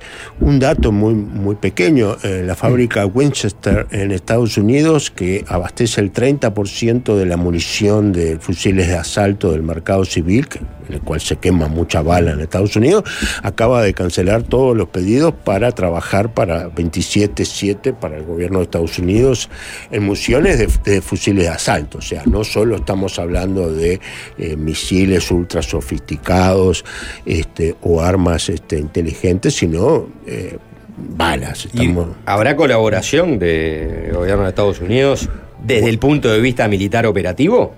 Bueno, ya Porque se hablaba de los grupos, de la posibilidad de que intervengan los grupos SIL, los grupos de élite, este, en algunas acciones puntuales, no para combatir a Hamas, sí para intentar rescatar a los rehenes. Claro, es, es porque probablemente eh, dos, casi 200 rehenes dispersos en el territorio eh, probablemente excedan las capacidades de las fuerzas especiales de cualquier país en el mundo si se quiere hacer en una eh, misma operación. Eh, pero yo te diría, lo vimos, el, el grupo de ataque del, del este Gerald Ford con, con sus este, portaaviones, fragatas, cruceros, el segundo grupo eh, de ataque eh, de este, Eisenhower, este, eso más bien viene para preve- prevenir un ataque desde el norte en Líbano. Pero eh, yo a su vez te diría que si esto se desencadena, es muy probable que Israel a que hoy ha movilizado 300.000 eh, reservistas, pueda ir a una movilización general. Israel tiene 170.000 eh, soldados en su ejército regular, más 500.000 reservistas. Es muy probable que sus tropas de élite las empleen en estas operaciones de rescate, pero luego si estalla el frente norte en, este, en la frontera con el Líbano, eh, contra un Hezbollah que está mucho más armado y entrenado que jamás, las tengas que, que desplazar hacia allí y eh, ni que hablemos las posibilidades de revueltas en, en Cisjordania, ¿no? Frente a una situación de... Que se vaya grabando. Sí. Claro. Ahora, bueno, bueno, dijiste Hezbollah. El secretario de Estado, Anthony Blinken, hizo, una recorrida, estuvo en Doha, estuvo en Cairo, estuvo en Abu Dhabi, en Riyadh, o sea, estuvo haciendo un- un- un- en- encuentros importantes con principales líderes del, mundo árabe. Y al parecer lo que recogió de esta gira es que la reacción de Hezbollah y atrás Irán vendría por el lado de la intención real que tiene Israel de que haya una expulsión masiva de palestinos de, de Gaza hacia el sur. O sea, si realmente se da esa expulsión y, y Israel eh, eh, tiene intenciones de quedarse y controlar férreamente ese lugar, Hezbollah entraría en acción real. Pues siempre hay, hay, hay retóricas belicistas con algunos chiporroteos, pero Sí, nunca tenemos a gran escala, el- lanzamiento de cohetes, que terminan siendo poco este, Efectivos. eh, sí, sí, efectivos por, por las defensas que tienen los israelíes. ¿Cómo, ¿Cómo detallaría acá y Hezbollah, Líbano y atrás eh, Irán en este conflicto? Mira, un colega mexicano, eh, Luis Herrera, Herrera Lazo, dice, esta es una guerra sin victoria. Sí, o sea, porque la pregunta es, bueno, ¿cuál es la victoria? Eh, por supuesto, eh, para Israel, eh, lograr que todos o la gran parte o una parte importante de los rehenes regresen con su familia es parte de ello. Lo segundo es el intento de destrucción de Hamas, así como de la yihad islámica palestina y hasta siete grupos que sinceramente yo hasta desconocía de, de su existencia. Esto es un segundo eh, objetivo. Eh, Luego lo que vos estás planteando dependerá de, buena medida de la población palestina si está dispuesta a abandonar o no sus territorios. Acá eh, lo que tenemos que ser conscientes de que Hamas es un régimen en Gaza, es un régimen político autoritario. Ahora, llegado el momento de que aparece eh, la beta eh, nacionalista y eh, el, sentir que hay una presión de expulsión sobre su propio territorio, o, ni siquiera eso, el ver tu propio país eh, bombardeado, eh, ¿cómo va a reaccionar eh, la población eh, palestina? No solo en Gaza, sino también en Cisjordania y en el resto de- del Medio Oriente, ¿no? Como decíamos hace un rato, son millones los palestinos que viven en Jordania, en Arabia Saudita, y presionan eh, a buena parte de estos regímenes que vos estás eh, diciendo, las opiniones públicas. O sea, Blinken podrá acordar eh, muchas cosas con, con los gobiernos, pero llegado el momento los gobiernos no pueden estar eh, de cara a lo que sea la opinión mayoritaria en un mundo muy polarizado, con mucho odio, con mucho dolor de, de todos lados, ¿no? ¿Qué, puede eh, pasar, por ejemplo, con, este, desde el punto de vista concreto, ¿no? Con Siria, que eh, puede ser uno de los vecinos amenazantes. Obviamente la dinastía jordana va a quedarse en el molde eh, en ese sentido, porque viene siendo su, su política. Pero allí hay un país con un dictador que podría eventualmente tener el interés de, de intimidar o amenazar desde el punto de vista militar. Mira, eh, yo creo que eh, el gobierno sirio no tiene las capacidades militares como para intervenir. Ahora, el problema son eh, los grupos islamistas, fuera de, control incluso, y podremos tener también ataques como se ha visto desde las alturas del Golán, digo, eh, nuevamente. Y acá es el, el- problema de, cuán regionalizado este, esto ocurre, eh, con situaciones también me imagino con el mundo musulmán árabe en Turquía en tensión, digo, de qué es lo, eh, lo que está pasando, este, hasta dónde llegará eh, los apoyos de, de Irán eh, a... milicias, como tú bien decías, como Hezbollah, si esos apoyos a su vez generarán respuestas eh, militares de, de Israel. O sea, creo que tenemos eh, lamentablemente eh, meses por delante de, de mucha eh, muerte y dolor. Entonces eso me parece nos lleva a la pregunta, bueno, ¿qué se puede hacer en términos eh, de la paz? ¿sí? Este, y yo insisto que me parece que es, es momento de, de siembra y no de cosecha. O sea, uno eh, está muy bien que llame a un alto el fuego, que llame a una pausa, de que, per- que pida la, la ayuda humanitaria eh, funcione, eh, pero creer que en estos momentos se puede llegar a, a una negociación, acuerdos de paz, me parece que no, no sería sensato. Es como haberle pedido eso mismo a Estados Unidos después del 9-11, ¿no? Exactamente. Porque así lo han tomado los israelíes, el ataque. Eh, exactamente, con eh, todas las cosas que uno debería analizar eh, sobre las intervenciones de Estados Unidos en Irak, por ejemplo, bajo la idea de las armas de destrucción masiva que, que luego no tuvieron, o una presencia en Afganistán durante 20 años eh, que fue eh, como un, eh, un recorrido de donde salieron los talibanes y volvieron y todo volvió como en una igual. noria infernal. Pero la cabeza de Bin Laden, que se la prometieron en un momento al, al- al pueblo estadounidense, nunca cejaron sus esfuerzos para terminar alcanzándolo y lo terminan descubriendo, ¿no? Pakistán y lo mata.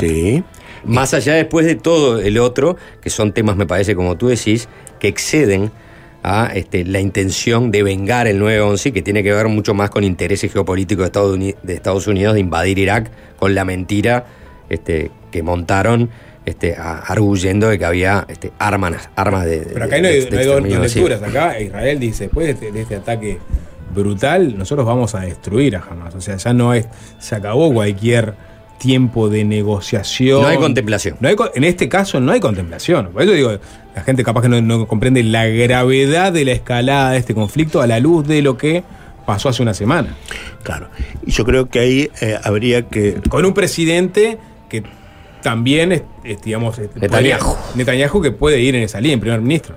Claro. Ahí yo creo que hay que, por eso decía, me parece que es momento de, de siembra y no de cosecha, en diferenciar este, la destrucción o, o debilitamiento de Hamas con un- una posible solución el regreso a un proceso de, de dos estados eh, como se plantea desde Naciones Unidas.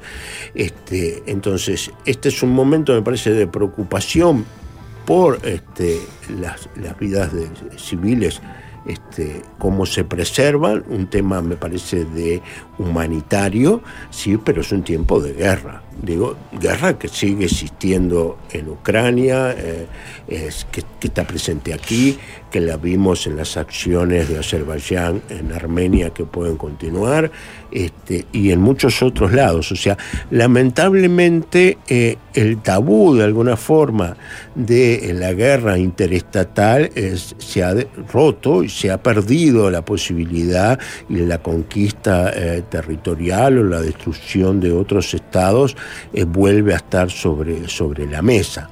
Entonces, bueno, como eh, unas Naciones Unidas que han demostrado una inmensa debilidad, digo, vemos a Brasil eh, presidiendo el Consejo de Seguridad de Naciones Unidas eh, con múltiples vetos cruzados, entonces no ha habido una declaración, no hay, no hay un, un acuerdo de cómo solucionar esto y mientras tanto el conteo eh, de muertes desde el sábado eh, que comenzaron con eh, las pérdidas de vidas israelíes totalmente reprochable pero que, que continúa. Porque en definitiva el, el Consejo de Seguridad de Naciones Unidas es en realidad la representación de diferentes estados poderosos con intereses divergentes. Entonces los consensos o las unanimidades o este, converger eh, eh, eh, en intereses razonables para intentar dar soluciones a los conflictos, parece que no este, eh, ha tenido este, la capacidad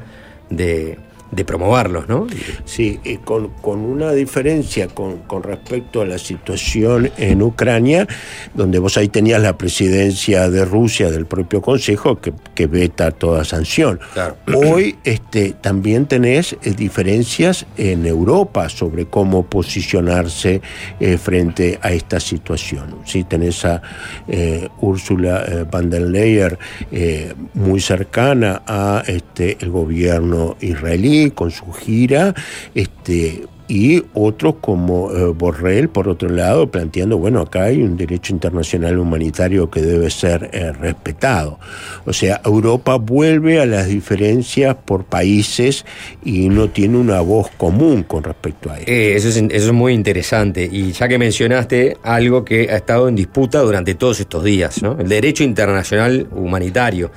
El derecho internacional humanitario es un conjunto de normas que busca establecer que en un conflicto, bueno, eh, se preserve, se busque preservar ¿no? este, la vida de los civiles, se accione de una manera este, simétrica, que se busque la proporcionalidad, y eso es un concepto que está muy discutido.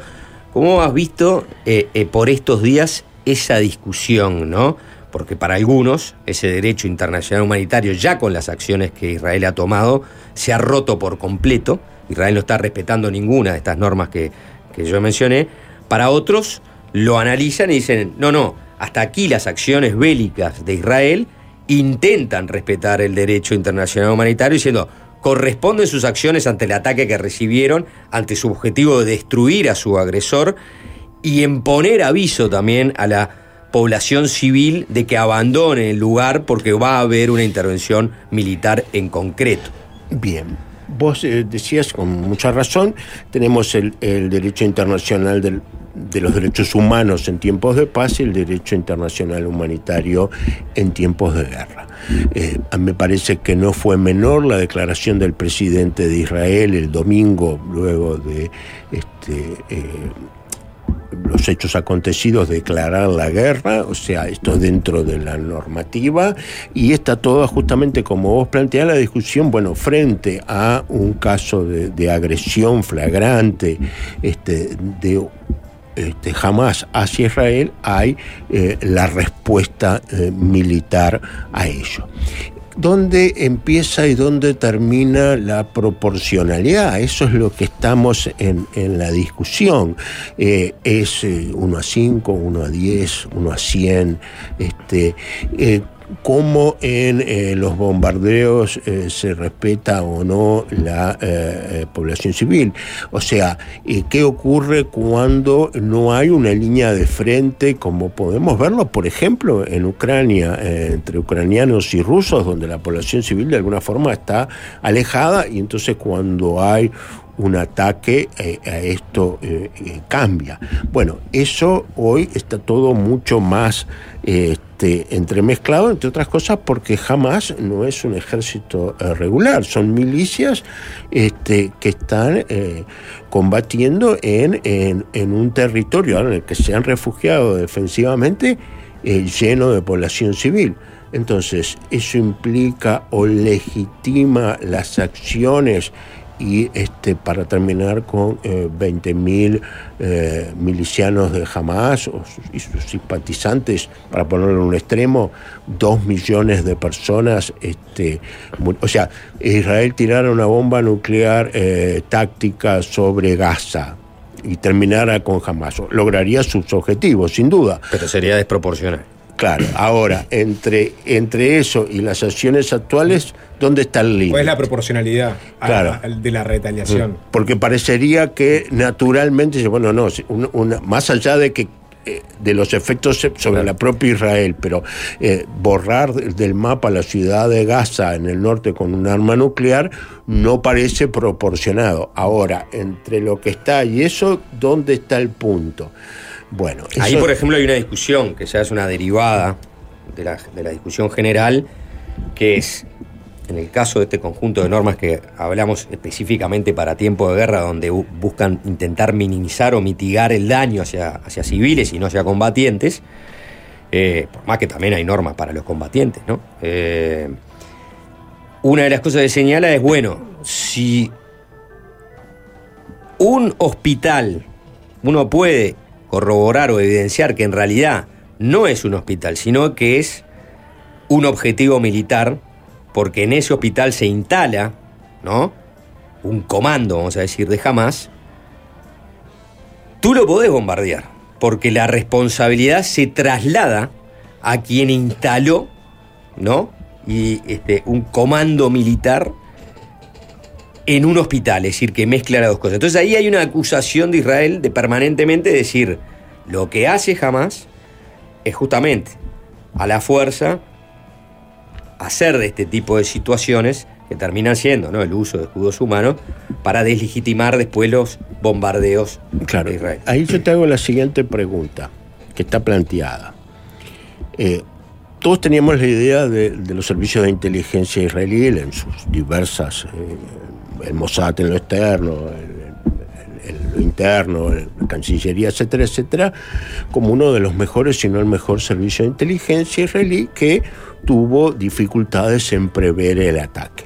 Entonces lo que se ha planteado es, ese mismo, esos mismos servicios de inteligencia que tuvieron estos problemas, son capaces de determinar diariamente mil blancos en los que esto que tú plan- estás planteando eh, sea eh, corroborable. Porque una cosa es una incursión donde yo tengo uno, dos, cinco, siete blancos y otra cuando tengo mil. Quizás sí, quizás esa información ya estaba y tenemos los mil blancos establecidos que esto es así, o quizás no. O sea, acá, acá nuevamente hay un tema de proporciones. Claro. Y lo que no hay tampoco es un árbitro que mida. No, No hay un gobierno cómo, mundial. Cómo está operando eh, eh, militarmente Israel. Que le diga, no, no, no, tú no estás contemplando nada. En realidad tu bombe- tus bombardeos están siendo bastante indiscriminados. Está, pero ¿no? en este caso tenés árbitros. porque Sí, tenés bueno, te podés países un- como el Reino Unido, como Estados Unidos. No, bueno, este o la ONU, o la ONU, o la Unión Europea. La, la. ONU claramente no tiene, pero en este momento tenés a. Bi- Biden debe ser, digamos, el, presidente más pro-Israel desde, desde Clinton, ¿no? Tenés al primer ministro del Reino Unido que fue aliado de Estados Unidos en las incursiones post-9-11, o sea, también tiene. Y tenés un ataque que de la magnitud que sufrió Israel, entonces el árbitro en este momento son las grandes potencias, es- estas grandes potencias, otras que se pronuncian de otra forma, dándole luz verde a Israel que antes no le dieron, o sea, en incursiones masivas con los daños colaterales que son las muertes de muchos civiles. O sea, estamos, Y bueno, en este momento claro. tiene luz verde Eh, por parte del Reino Unido, por parte de Estados Unidos. Eh, Esto cambia a su vez día a día. Yo Mm, claro. vuelvo al principio. Si mañana tenemos la tan pronosticada intervención que todo parecería que va a ocurrirse, y eso genera Intervención la liberación- terrestre. Este, y eso genera la liberación de decenas o cien De rehenes. de rehenes, seguramente va a decir, bueno, había una justificación. Ahora, si eh, la intervención se da y lamentablemente los rehenes no son rescatados con, con vida, va a empezar a decir, bueno, ¿y esto ¿Cómo sigue? cómo sigue? Con eh, lo que yo te diría un consenso bipartidario en Estados Unidos, porque no olvidemos el apoyo que Donald Trump le dio al Estado de Israel con el traslado de la capital a Jerusalén. O sea, eh, incluso podríamos tener una situación eh, en el 2024, eh, si eh, Donald Trump es reelecto por segunda vez como presidente, de que diga a los europeos, Ucrania es vuestro problema y mi problema es eh, Medio Oriente. ¿sí? O sea que, y esto con lo que quiero decir es que lamentablemente eh, vamos a tener eh, ardiendo eh, la región, me parece, por un tiempo largo, donde vuelvo cómo logramos pensar en, en soluciones de paz ¿sí? que vez sean estables sino que, y no sean simplemente periodos en... Sí, el acuerdo de Oslo, eh, ¿no? ¿Cómo volvemos a reeditar? Eh, no parece ser que una ida masiva eh, de palestinos de Gaza este, y la incorporación a, a Israel genere paz. Este, la eh, posibilidad de que la intervención lleve a una franja de 3 kilómetros en un país de 10 de ancho, eh, minada, eh, nos, nos hace recordar mucho al muro de Berlín y, y las zonas estas, pero es una posibilidad. Y luego insisto que eh, los territorios palestinos eh, también incluyen toda Cisjordania, a la cual eh, no estamos quizás prestando atención porque... eh, Que es el territorio más grande. Sí, y con 3 millones y pico Y con de- más, más populoso. Exactamente.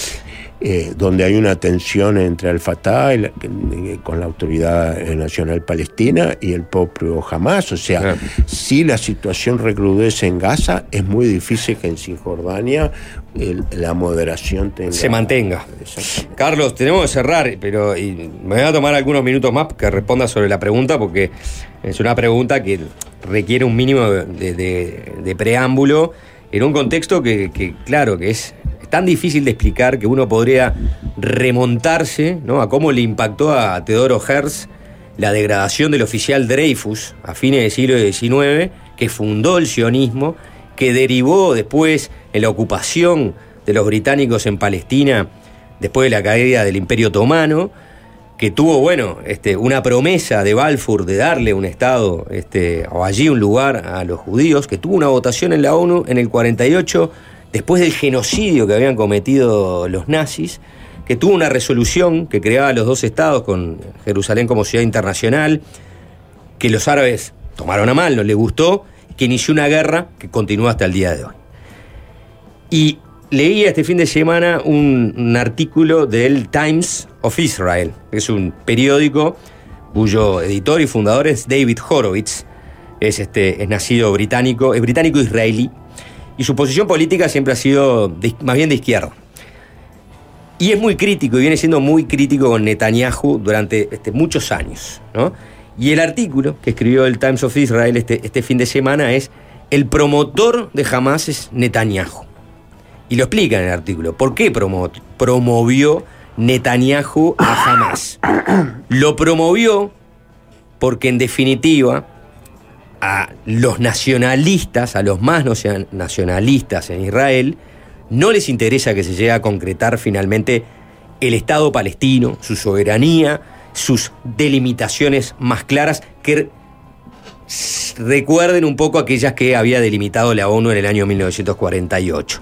Entonces, minando la autoridad de los moderados, en este caso la Autoridad Nacional Palestina de Mahmoud, Abbas, y dándole, ¿no? Vamos a decir, la derecha jamás como interlocutor, generaba esta situación de nunca terminar, de nunca acabar, que termina provocando la opinión pública de Israel que con jamás no se puede negociar. ¿Qué, qué- qué opinión tenés de esta opinión que le atribuye justamente a Netanyahu ser un titiretero para no poder este, cumplir en definitiva con que Palestina tenga su Estado soberano y sea reconocido por Israel? Mira, eh, en primer lugar me parece que vale la pena que inviten a alguien que haga un, un recorrido histórico, que incluso se puede ir a los romanos y la destrucción del templo, si, si querés, porque esto tiene lar- larga data. Eh, luego, la- eh, mis reflexiones tienen mucho más que ver en términos de política internacional y esto da para un especialista en política interna israelí. Lo que sí te digo es que de alguna forma esto lleva a un choque de trenes este, por eh, posiciones extremas, donde todo diálogo, toda eh, posibilidad de construcción de paz eh, pasa a una lógica de amigo-enemigo, donde la creación del otro como enemigo y la deshumanización eh, del otro, y eso lo hace tanto jamás con respecto a los israelíes como eh, hoy lo, lo vemos en los sectores más duros del gobierno cuando hablan de estas bestias o animales humanos, ¿sí? es el primer paso a eh, eh, la muerte del derecho internacional este, humanitario. Entonces, eh, es muy complejo que, o- o es muy peligroso cuando vos creás este, como también podés haber apoyado a los fedallines en la lucha contra la Unión Soviética y luego se te vuelven en contra. O sea, creer que eh, propiciar la polarización eh, te genera réditos eh, es este jugar con fuego en el medio de un polvorín. ¿sí? Lo mismo me parece ya ahora en, en el plano nacional, eh, cuando vos construís eh, políticamente al otro no como un adversario al que hay que derrotar, eh, derrotar electoralmente, sino como en un enemigo hacer est- este que sufre la democracia. ¿sí? Esto me parece que es el mismo punto en un país como era Israel, donde vimos masivas eh, manifestaciones de la población israelí en una deriva hacia este, una democracia como menos por lo menos iliberal, en donde el, eh, Poder Judicial era avasallado por el Poder Ejecutivo. Y hay quienes plantean eso es, eh, de alguna forma, las pústulas de eh, la situación que vos tenés al avalar la ocupación de los territorios palestinos, que te termina impregnando de autoritarismo. Entonces, me parece que aquí lo que está claro entre la guerra y la paz, cuál es la opción, entre el autoritarismo y las libertades, cuál es la opción entre el respeto eh, de los derechos humanos en tiempos de paz y del derecho humanitario internacional y sus violaciones donde uno debe estar. Luego el asunto es cómo te posicionás frente a las cosas en equilibrios muy difíciles, porque muchas veces, y en esto eh, yo creo que, que está bueno que ustedes traten estos temas, es el peligro de decir, bueno, y, no les parecerá a uno que fuimos demasiado tibios, y no le parecerá a otro que deberíamos haber colocado, siempre va a ser incompleta, siempre va a ser este, difícil, pero bueno que ustedes como periodistas lo pongan y nosotros eh, desde la Universidad de la República como académicos contribuyamos a estas reflexiones sin tomar bandos, sin pedir, pedir el exterminio de nadie y, y luchando por estos valores que creo que todos aquí eh, compartimos. ¿no? Muy bien, Carlos Luján, doctor en Ciencias Humanas, con énfasis en Ciencia Política por la Universidad Católica de Uruguay, profesor de Teoría de las Relaciones Internacionales, Negociación y Metodología de la Investigación en la Facultad de Ciencias Sociales y en la Facultad de Derecho. Gracias por estos minutos en Fácil Desviarse. Gracias a ustedes.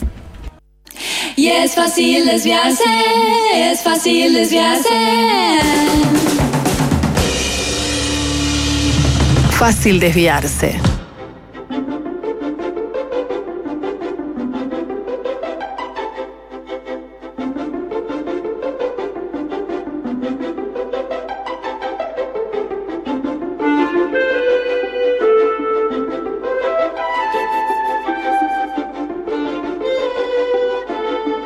Es así, es así. Nuestro querido Crosser cumple 25 años.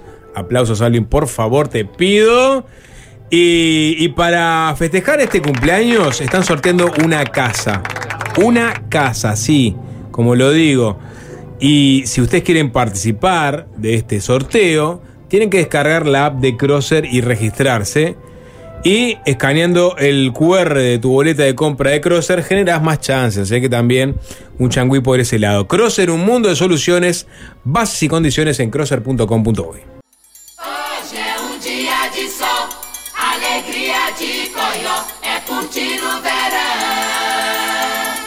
Yeah, yeah, yeah, Bueno, ya hace unos días que está acá, ¿no? El Scratch de Brasil, la canariña, Otimi, Ocheme. Este Brasil, Juanchi, ¿Eh? te hago la pregunta. ¿no? Brasil. Es un. Brasil- Hoy, hoy me crucé con los bondis de, de- Sí. de Brasil que dice racismo o crima. Ah, bien, bien, porque No, racismo es El crimen. Ayer me crucé con Bielsa en el supermercado. Tiro datos.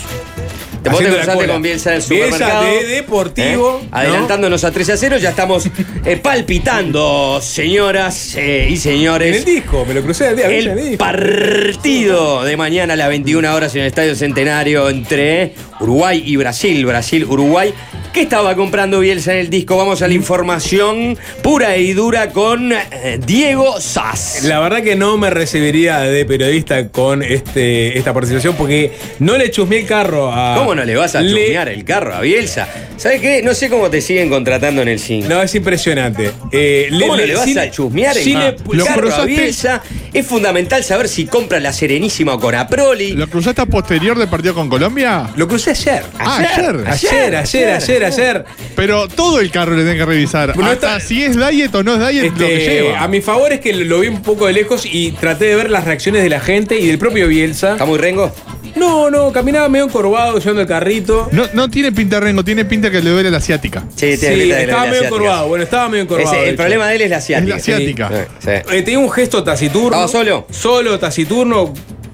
Sí, cara como, de- como es Bielsa. Como es Bielsa, la gente ni se tocaba. boludo. Al O sea, menos un carro lleno. La gente ni No, se no, tocaba. claro, con poca cosa. La gente lo reconoció. Yo lo reconocí, pero el uruguayo tiene eso de. Eh, cuando es alguien nuevo, porque si decir a Suárez, viste, ver a Cavani. Foto, ver a- foto, foto, foto. foto. Bueno, está, Con. Bielsa me parece que todavía hay una barrera de, de, de idola- que no es un ídolo todavía, Bielsa. Y no genera. eh, también, también te genera el, el morbo de simplemente sacarte una foto con Bielsa y compartirlo. No, yo creo que con su amigo. Juanchi, se está pasando gato por liebre. Sí. No era Bielsa. Era Era, Bielsa, un era veterano de, de, de Era Bielsa y, deportivo, ¿no? y estoy seguro que había ¿Viste un- algún- eh, ¿No era un veterano del viejo Pancho con un No, carrito que no. vos confundiste con Bielsa porque sos un. Confío tanto en esta audiencia y es tan masiva que estoy seguro que alguien más estuvo ayer en el disco.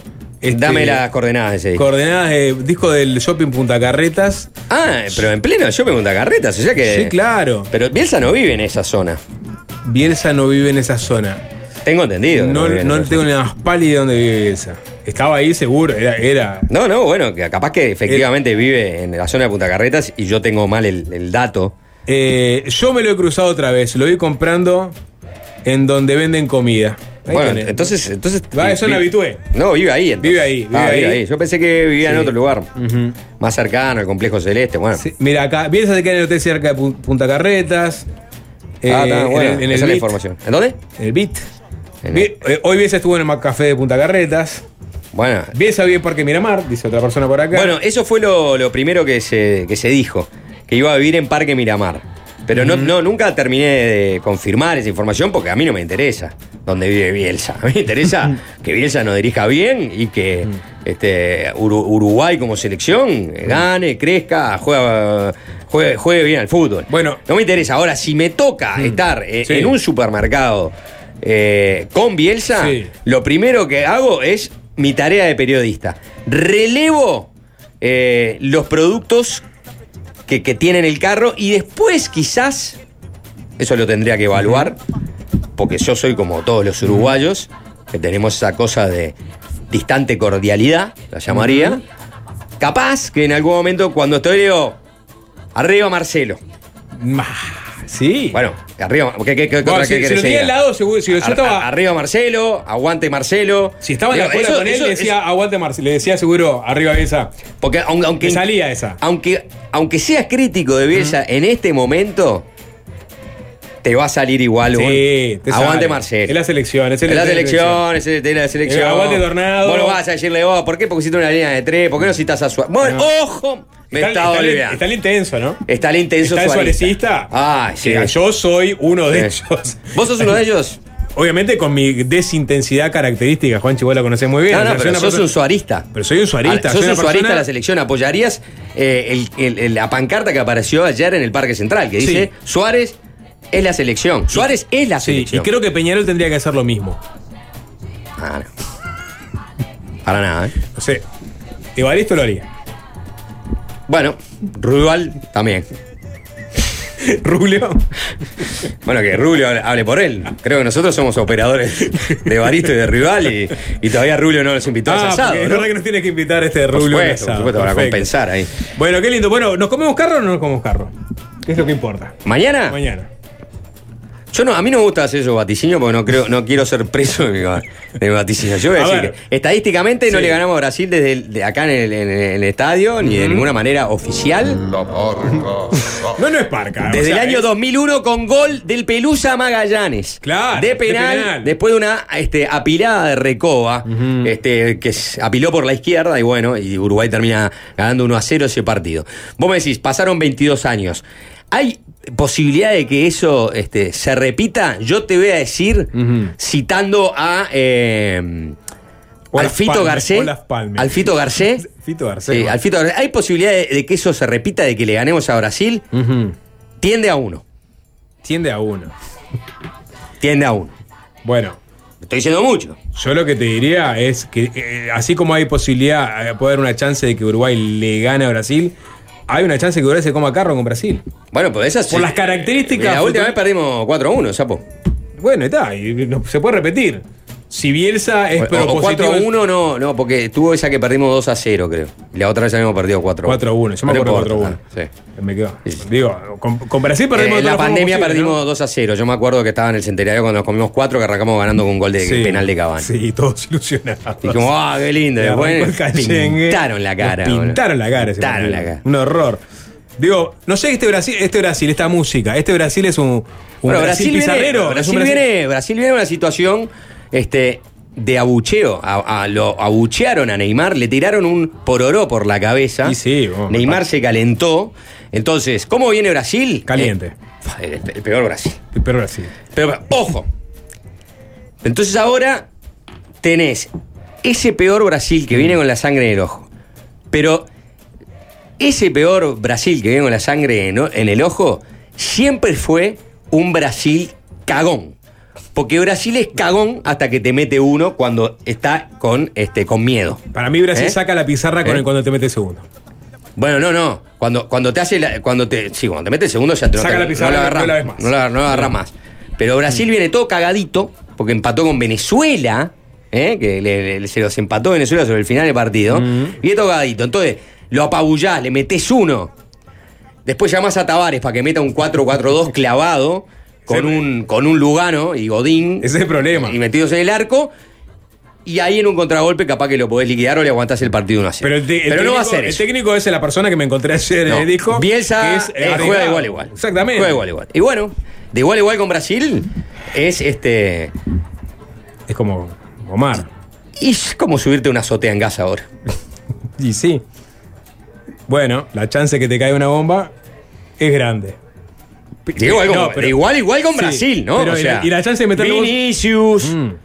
eh, No juega Richarlison, creo, por suerte. Bueno, está Neymar, sí, está. no juega estaba, Richarlison. eh, Gabriel Jesús. Brasil es, es- es un país de Richarlisons. Sí, muy poca claro. Eh, capacidad de análisis. Uy. eh, lo que se activa es la polémica. No no sabía inventado la plana. Eh. Este, no, vamos, vamos, tenemos bueno, una tanda, tenemos una tanda, tenemos una tanda. Y es fácil desviarse, es fácil desviarse. Ajá. Ajá.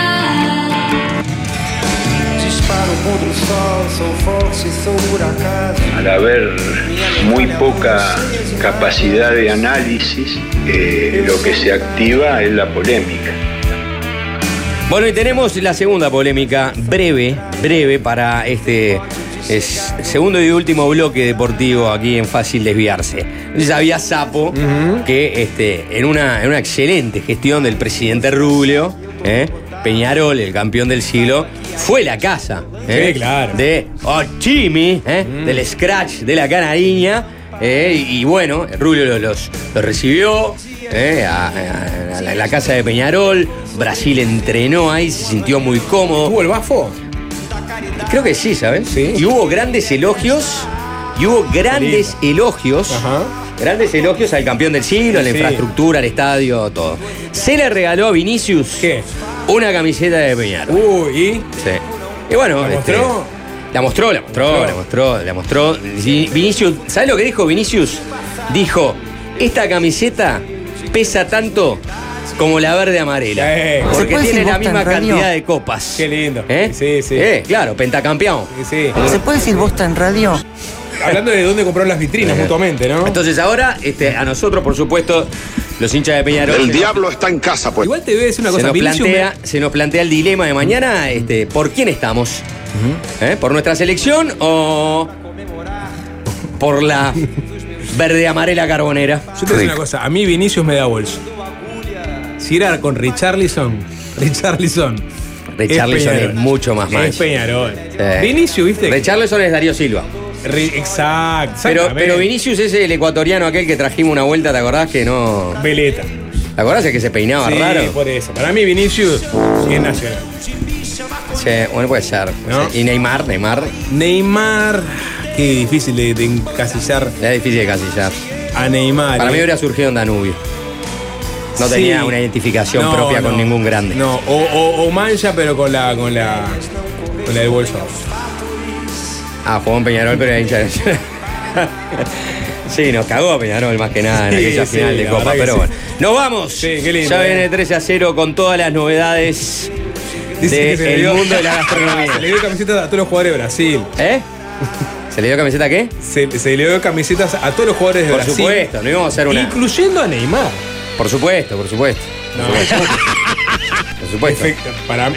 de- no. Mal Ruth. Por eso decimos No que con, da Neymar la de por eso decimos que con Ruibal, este, Peñarol. Evaristo esto no hacía. ¡Chao! Fácil desviarse.